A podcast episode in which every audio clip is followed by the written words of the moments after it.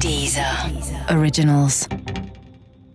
O Day One, para mim, é o dia onde você tem a tua primeira chamada é, para alguma coisa que é muito forte dentro de você, que te leva, pode ser da vida pessoal, pode ser da vida profissional, mas te desperta para a tua grande paixão de vida. Eu sou Sofia Esteves, é, tenho 56 anos de idade, sou psicóloga e sou fundadora do grupo Companhia de Talentos e do Instituto Ser Mais.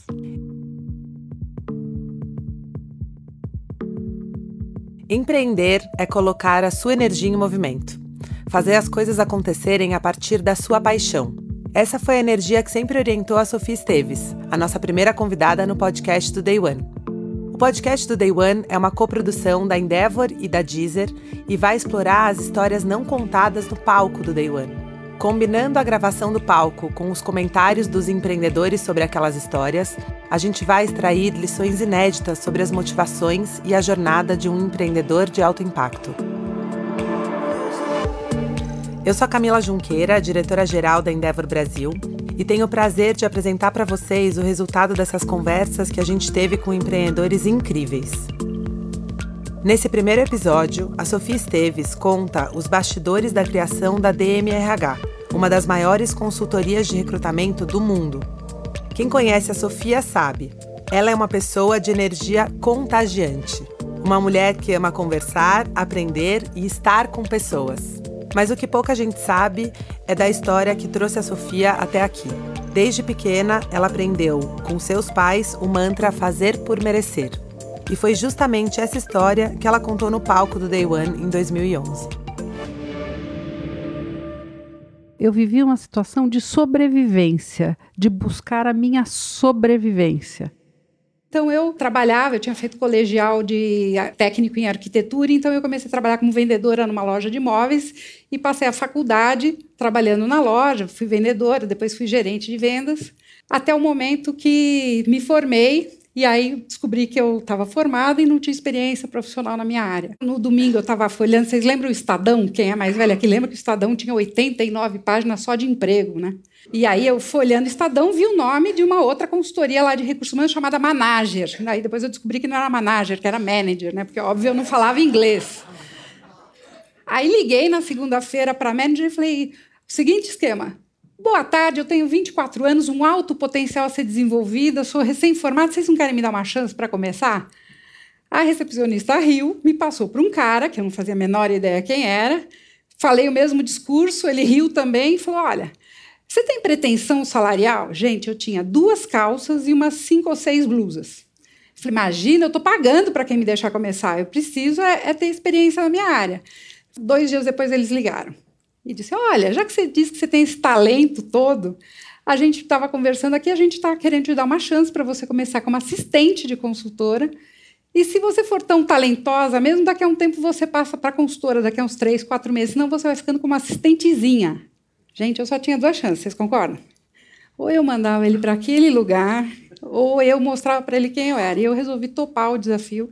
Eles me ofereceram menos que salário mínimo para começar. Eu já era formada, mas eu comecei numa segunda-feira, pedi um dinheirinho emprestado para minha mãe, comprei uma saia e comecei a trabalhar. 15 dias depois eu era consultora, seis meses depois eu era consultora sênior, um ano depois eu era gerente de consultoria da, da divisão, abrindo uma unidade de negócios para eles. De uma situação de sobrevivência, passando pela batalha pela formação acadêmica até o primeiro emprego e a rápida ascensão dentro da empresa, a Sofia sempre encarou os desafios pessoais e profissionais com uma determinação ímpar. Com a Sofia não tinha tempo ruim, tinham apenas obstáculos a serem superados através do seu talento. Eu fazia o trabalho de, de envelopar currículo de candidatos que as empresas passavam as vagas para a gente e mandar pelo correio. Só que eu achava um absurdo mandar a experiência profissional das pessoas pelo correio.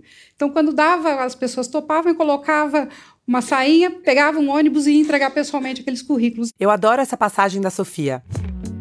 Pode parecer algo muito simples, mas quando ela ia até o cliente e entregava os currículos pessoalmente, ela mostrou uma característica muito presente em diversos empreendedores: o inconformismo, aquela vontade de fazer melhor sempre. Ela percebeu que tinha uma maneira melhor de fazer aquela função e decidiu fazer diferente. Claro que nem sempre é fácil mudar processos dentro de uma empresa, Mas para mudar, é preciso não se conformar. É preciso ter atitude. Na vida de um empreendedor, é importante também entender que a evolução acontece um passo de cada vez, mesmo que isso signifique que a sua sala seja num banheiro. A minha sala, gente, na manager era um banheiro. Não tinha sala para eu trabalhar na época, eu queria um cantinho para mim, pedi autorização. Lembra, eu tinha feito colegial em arquitetura, coloquei uma tábua de madeira em cima da banheira, um arquivo dessas pastas suspensas no box, fechei com um pôster que eu tinha pego emprestado lá na manager, botei uma samambaia na frente do vitrô. Na minha mesa, vou contar para vocês, era uma mesa de máquina de escrever menorzinha, e aqui ficava a descarga, né? Até eu conseguir fazer lá alguma coisinha para esconder a descarga, mas enfim. O medo, ele não existiu. O que existia era o desejo enorme de conquistar, e eu acho que, sem dúvida nenhuma, era uma confiança de que eu podia. Era uma confiança muito grande em mim mesma de que eu ia e, e fosse num banheiro, fosse num quintal, numa garagem, eu ia fazer as coisas acontecerem. Conquistar um banheiro para ter uma sala, para mim, era uma baita conquista. Tanto que eu fiz ele ser disputado por todo mundo depois, porque era um lugar aconchegante, acolhedor, que eu coloquei cada coisinha lá de, de uma pessoa que não tinha dinheiro para nada, conseguiu fazer daquele banheiro um lugar que tinha vida. Eu não tinha nem tempo, na realidade, eu estava tão focada em sobreviver que eu não tinha nem tempo, eu não tinha nem consciência, talvez, do que era ter medo eu precisava realizar. Eu tinha uma potência, eu acho que tenho até hoje dentro de mim, do fazer, do buscar, do me desafiar. Então, a minha busca sempre, desde muito criança, foi me desafiar. Eu sempre pus muito amor naquilo que eu faço e isso às vezes cansa porque é muita energia, muita paixão que você coloca em tudo, então é tudo muito com muito impacto, mas é isso que me mobiliza. Foi essa mesma energia que levou a Sofia a sair da carreira corporativa para abrir seu próprio negócio. Depois desses anos trabalhando na Manager e de uma outra experiência profissional com recrutamento e seleção, na véspera do Natal de 87, ela estava em busca do que seria o seu próximo desafio. Meu irmão me convidou, fui com meu irmão passar o Réveillon na praia com ele, conheci aí duas pessoas entraram na minha história ao mesmo tempo. A Enísia, que tinha uma clínica psicológica do bairro do lado dos meus pais, ela me convidou para ir conhecer a clínica dela quando eu voltei para São Paulo. Ela disse: Olha, tem uma salinha aqui para alugar, você quer alugar essa salinha? falei: Não, não tenho jeito nenhum para ser psicóloga clínica, obrigada, né? No mesmo dia, eu fui para casa e toca meu telefone. Era um diretor de recursos humanos, o Cláudio Macedo, que era diretor de uma grande empresa nacional, me convidando para fazer um processo de recrutamento e seleção para a empresa dele. Eu falei, mas olha, eu tenho dois anos de experiência profissional, contrata a empresa que eu trabalhava. Ele falou, não, você não entendeu, eu gosto como você pensa RH, menina monta o teu negócio porque vai dar certo. Você vai ter sucesso. Você pensa RH de um jeito diferente. Eu fiquei com aquilo na cabeça, pareceu aquela nuvenzinha, sabe? Com a salinha da menina. Fui lá aluguei a sala. Comprei uma mesa, três cadeiras de curvim, caramelo, mesa cerejeira e aluguei uma máquina elétrica e comecei a fazer o projeto. Pedi para ele 15 dias para poder montar uma estrutura, para poder atender, fazer uma metodologia que eu pudesse acreditar. Ele topou. Esse dia foi o day one da minha empresa, né? dia 18 de janeiro de 88. Nascia ali a DMRH, que hoje é chamada de Grupo Companhia de Talentos, uma consultoria com mais de 30 anos que transforma a vida das pessoas quando o assunto é carreira, seleção e desenvolvimento de talentos no Brasil e na América Latina.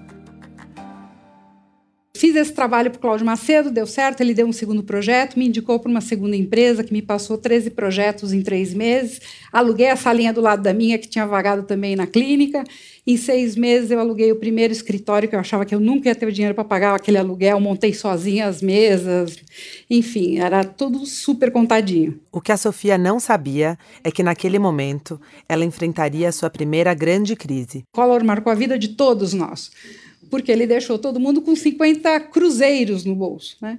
50 cruzeiros na época, isso eu montei a DM em 88, isso nós estamos em março de 90. É, fiquei desesperada como é que eu ia fazer, eu não tinha dinheiro para nada, ainda não tinha uma poupança guardada, e há pouco todo mundo tinha perdido a sua poupança também. Pra vocês terem uma ideia de como foi grave, eu estava naquele dia fazendo 17 projetos.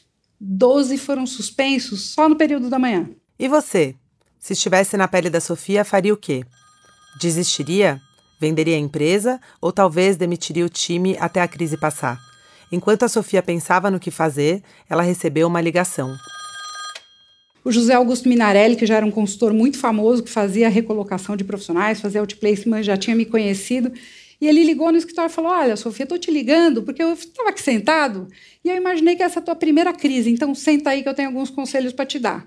E me falou: Olha, não tenha vergonha de pagar duplicata em cartório, todo mundo um dia passa por isso. Não é hora de você chorar, é hora de você dar o ombro para o teu cliente chorar. É hora de você fazer trabalho de graça, se precisar, para aqueles clientes que te acompanharam nesses dois anos. Então, cabeça erguida e vai em frente. Foi o que eu fiz. Ali, naquele momento, a Sofia extraiu a sua primeira grande lição. Em momentos de crise, a energia da empreendedora é ainda mais necessária para manter a empresa a pleno vapor. A Leila, que é empreendedora Endeavor e fundadora do Beleza Natural, costuma dizer que a força da líder é tão grande que uma sobrancelha levantada pode mandar uma mensagem para a empresa inteira. Por isso, saber dosar essa energia também é fundamental para a própria empreendedora se manter em equilíbrio. Fique com a gente, depois dessa mensagem a gente volta com mais Day One. Pai pagodeiro, mãe fanqueira, filho hippie e filha gótica. Dividir uma casa não é fácil, ainda mais quando cada um tem um gosto diferente. Por isso, com o plano família da Deezer, todo mundo da sua casa pode ter um perfil particular, escutando só aquilo que tiver vontade. Ninguém atrapalha ninguém. Ou seja, por apenas R$ 26,90 você tem direito a seis contas diferentes, além de vários benefícios, como um flow diferente por perfil. Bom, né? Então assine o plano família da Deezer. A Sofia acabou de contar como nos anos 90 ela passou pela sua primeira crise, mas só em 2015, muitos anos depois daquela experiência, a Sofia entendeu o que significa de fato ter uma crise. Olha, foi um grande day one para mim, porque nós estávamos olhando o cenário de Brasil, foi final de 2015 e, assim, o número de pessoas que estavam sendo demitidas, eu trabalho com recursos humanos, eu trabalho com recrutamento e seleção e desenvolvimento de, de pessoas.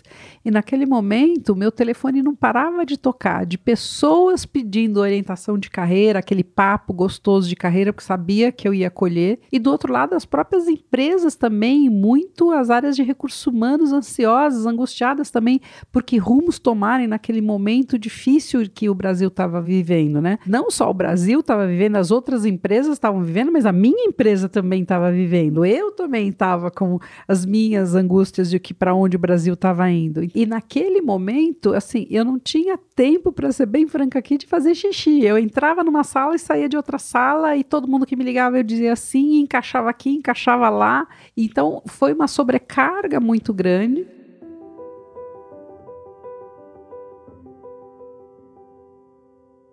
Eu nem percebi que isso estava acontecendo, porque como eu contei que até o fato de saber que eu estou podendo levar uma palavra e ajudar o outro é muito realizador para mim, eu não senti aquele cansaço de perceber que eu estava exagerando. Mas num dia, numa sexta-feira, como eu descobri o burnout, numa sexta-feira eu estava no escritório e uma das minhas sócias me manda uma mensagem dizendo: Posso te entregar o relatório na segunda? E eu respondo para ela por WhatsApp: Que relatório? E ela me responde: O da reunião de quarta. Aí eu respondi para ela que reunião. Aí ela veio na minha mesa e falou: Você está brincando comigo? É, a reunião de quarta, você pediu um relatório aqui da empresa com KPIs disso, indicadores disso, disso, disso, e eu fiquei olhando para a cara dela assustada. E ela falou: Você não lembra ter pedido esse relatório? Eu falei: Não, eu não lembro ter participado dessa reunião. E em dois dias, né? Aí ela falou: Ah, você tá cansada, foi uma semana puxada, sexta-feira vai descansar, segunda a gente fala, eu de qualquer jeito vou te entregar o relatório na segunda. Aí esse final de semana eu fiquei em casa sem fazer nada, vendo filme, assim, super tranquila com a minha família, que me apoia demais. E aí na terça-feira da semana seguinte eu estava no corredor, encontro com a minha outra sócia e ela me diz assim: Olha, o vice-presidente da empresa tal adorou aquela reunião com você, que é um outro projeto, o projeto ficou muito legal, tal. Ele pediu para marcar uma outra reunião. E eu disse para ela: Mas é, eu não sei quem é esse fulano de tal. Ela falou: Não, Sofia, da reunião de duas semanas atrás, tinham 10 pessoas da empresa aqui, a gente falou sobre isso, isso, eu estava na reunião com você e tal. E eu falei: Mas você está me confundindo, não era eu. Falou: Ó, oh, pela foto você vai lembrar. E eu falei: Eu nunca vi esse homem na minha vida. E aí, nesse momento, eu comecei a chorar. Fiquei muito assustada, liguei para o médico. O médico falou: vai imediatamente fazer uma ressonância magnética. E o grande risco era de estar com um tumor no cérebro, é, pressionando a área da memória. E eu fiquei muito assustada. Fui imediatamente fazer a, a ressonância, demorou, sei lá, um, dois dias para sair o retorno. Graças a Deus não tinha nada, mas indo ao médico, ele falou: Olha, você vai ter que mudar o teu ritmo de vida. E eu dizia: Não vou, não. Ele falou: Como não? Eu falei: Você não está entendendo. Eu não tenho como mudar meu ritmo de vida. O Brasil está precisando, as pessoas estão precisando. Eu não vou dizer não. Não existe a possibilidade de eu não atender as pessoas. Eu não posso né, mudar agora. E aí ele falou: Olha, Sofia, é uma decisão sua. Se você continuar nesse ritmo, vai dar um buraco. Ainda não deu um buraco no seu cérebro, mas vai, você vai ter um problema mais grave e não vai sobrar nem para você e nem para as pessoas que você ajuda. Aí nesse momento foi um day one porque eu chorei muito, eu fiquei muito assustada é, sem controle mesmo do que ia ser os próximos passos e tomar uma decisão de me afastar e ficar longe de poder apoiar as pessoas, apoiar a minha empresa, apoiar os meus clientes foi muito duro para mim. Então eu tive que aprender a lidar com isso. Não é simples, até hoje é um exercício diário de, de conseguir aprender a dizer não, que foi muito difícil para mim começar a dizer não. E aí eu precisei de um tempo de ficar 50 dias afastada, sem fazer nada mesmo, sem ler, sem ver em computador, para poder meu cérebro se reorganizar, se recriar os neurotransmissores. Então foi um momento muito impactante para mim. Essa não era a primeira vez que a Sofia precisou se afastar da empresa. 14 anos antes, uma situação parecida aconteceu e despertou nela, desde o início, a necessidade de formar novos líderes e sucessores que continuassem a manter a companhia rodando, mesmo sem a empreendedora por perto. Na curva do tempo, olhando para trás, em 2001, há 16 anos atrás, eu tive um bebezinho prematuro de cinco meses de gestação e eu tinha ficado cinco meses de cama sem poder levantar.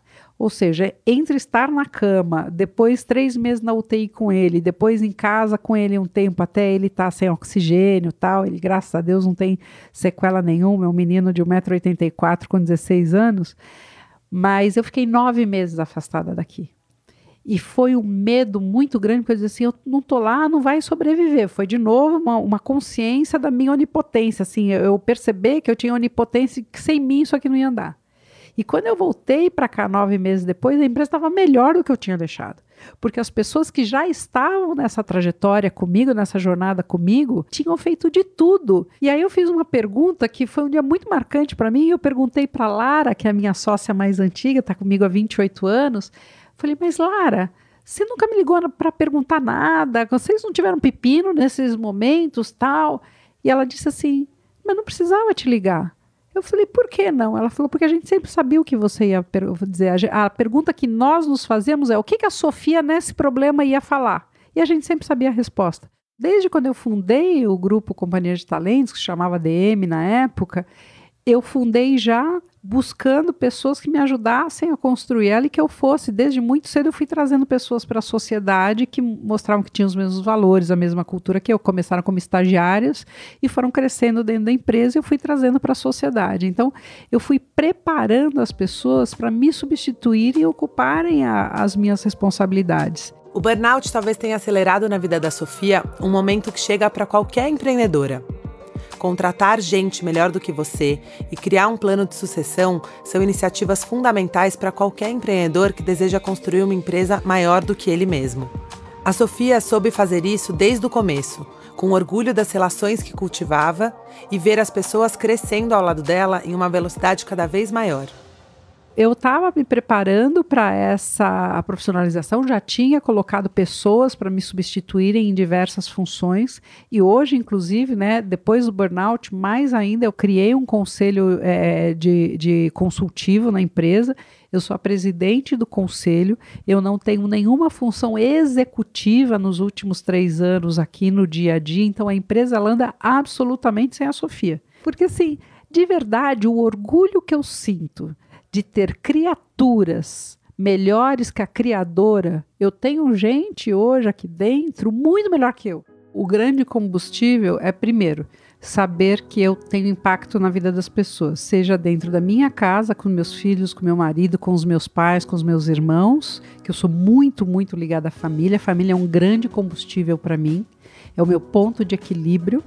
E que eu tenho muito impacto em, nas coisas que eu faço, seja aqui nas minhas empresas, seja nos conselhos de, de administração que eu faço parte em outras empresas, na minha ONG, que só no ano passado foram 2.500 jovens de altíssima vulnerabilidade social, pequenas Sofias que, que tinham histórias difíceis, como a Sofia que a gente está lá hoje podendo dar, da mesma forma que eu tive oportunidade de mãos me ajudarem a poder me encontrar e crescer, o Ser Mais está lá ajudando é, esses jovens todos os anos a encontrar o seu primeiro emprego, a capacitá-los a acreditar no seu autoconhecimento, trabalhar a sua autoestima, trabalhar a descoberta do seu talento. Então, isso para mim é um grande combustível. É saber que as minhas realizações interferem na vida das pessoas e levam as pessoas para encontrar suas realizações. Ouvir a Sofia contando a sua história e ver como ela lidera o time no dia a dia é uma das maiores lições para qualquer empreendedor. Essa paixão que ela carrega pelas pessoas e a preocupação em construir um negócio duradouro são apenas alguns dos exemplos que a gente conseguiu extrair nessa conversa. E é isso que nos faz ter cada dia mais orgulho de tê-la como mentora aqui na rede da Endeavor. Faz parte da nossa missão como Endeavor levar adiante exemplos como o dela, de empreendedoras com energia alta e alta capacidade de execução, que multiplicam o próprio impacto pela força do exemplo.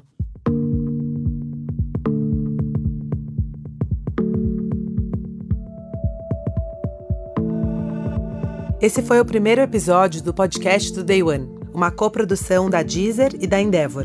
A cada episódio você vai ouvir o depoimento inédito de um empreendedor ou empreendedora da nossa rede que já contou a sua história no palco do Day One. As histórias não contadas no palco e o que aconteceu depois daquele dia são algumas das mensagens que a gente conseguiu extrair dessas conversas e o que nos faz ter cada vez mais certeza da força que um exemplo pode ter. Se você quer ouvir um pouco mais do nosso papo com a Sofia Esteves, vai lá na Deezer que a gente tem um trecho bônus exclusivo. Lá você pode escutar a Sofia dar um recado muito especial sobre um sentimento que todo empreendedor já passou: ansiedade provocada pela necessidade da tomada de decisão. Vai lá na Deezer e confere. Eu sou a Camila Junqueira. Até o próximo episódio do podcast do Day One. Deezer. Originals.